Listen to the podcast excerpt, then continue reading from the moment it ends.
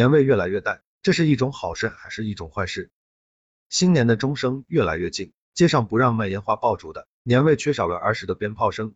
据铁路部门统计，因疫情原因，今年全国有一亿人就地过年，这些人被称作元年人，是指原地过年的人。年味越来越淡，过年的方式也在悄无声息的发生着变化。你希望的过年形式又是什么？我想从以下几个方面谈谈我的观点和看法，欢迎更多的朋友就这个问题和观点进行探讨和交流。一，年味淡了，但亲情不曾离去。小时候最期盼的事情就是过年了，过年时。自己才能穿上新衣服，吃上最可口的佳肴，平时吃不到的好东西，过年时会铺天盖地的向你袭来。最重要的是能收到很多家人和亲戚的红包，感觉自己那一刻真的要走上人生的巅峰了。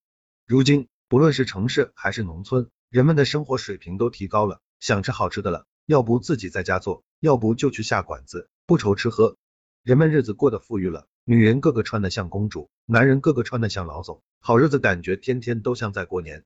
时代的发展在悄悄改变着我们的过年形式，不论年味是淡还是浓，但留在心底的那份亲情和思念却一直未曾离去。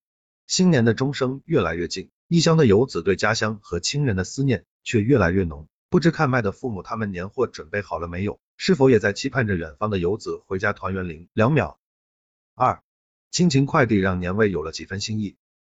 疫情隔离，距离不隔离爱，年味淡了。外地的游子、元年人在悄悄的用另一种方式。表达着对家人和亲友新年的祝福，那就是亲情快递。过年的时候，也是快递小哥最忙碌的时候，他们成了连接游子、元年人和家人的桥梁和纽带。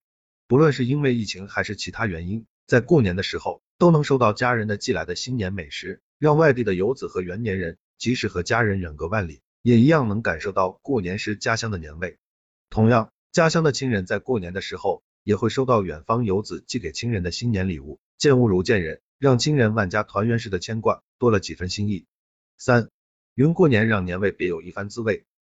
一个电视，一部手机，让游子和亲人云端上的团圆不再是梦想。云端上的年夜饭这样的镜头也经常出现在我们的视野中。像这样比较流行的过年方式还有很多，比如有的人选择赏四海风景，尝人间美食，带一家人选择自驾游的方式度过春节七天长假。有的人选择在养老院里度过春节。主动亲自下厨，为老人们做上一顿香喷喷的团圆饭，陪他们一起过年，是公益，更是过年的新气象。